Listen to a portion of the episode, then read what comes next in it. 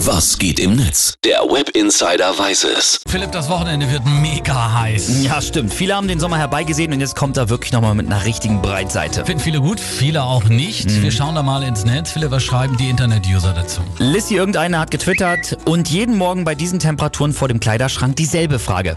Ist das sommerlich oder schon sexuelle Belästigung? Sie kennen das ja. Ja, wir kennen das und bei diesen Temperaturen kommt bei uns im Sender ja auch immer wieder die Frage auf den Tisch, kurze Hose bei der Arbeit, ja oder nein. Ich finde, Rock'n'Roll und kurze Hose passen überhaupt nicht zusammen. Hast du James Hetfield schon mal in kurzer Hose? Siehste?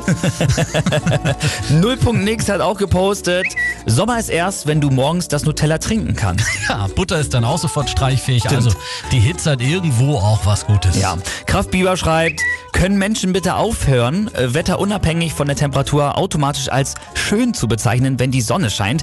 Ich wüsste nicht, was an ständig schwitzen, stinken, schlecht Luft kriegen und vor lauter Hitze nicht schlafen können schön sein soll. Ja, und Mundschutz bei dem Wetter auch kein Geschenk. Ja, Am besten stimmt. ja gleich im Keller bleiben. Dazu passt auch der Tweet hier von Extrakäse, der schreibt nämlich, andere Leute bei über 30 Grad grillen, in den Park setzen und Bier trinken, Freibad, in der Sonne liegen, wuhu, es ist schön.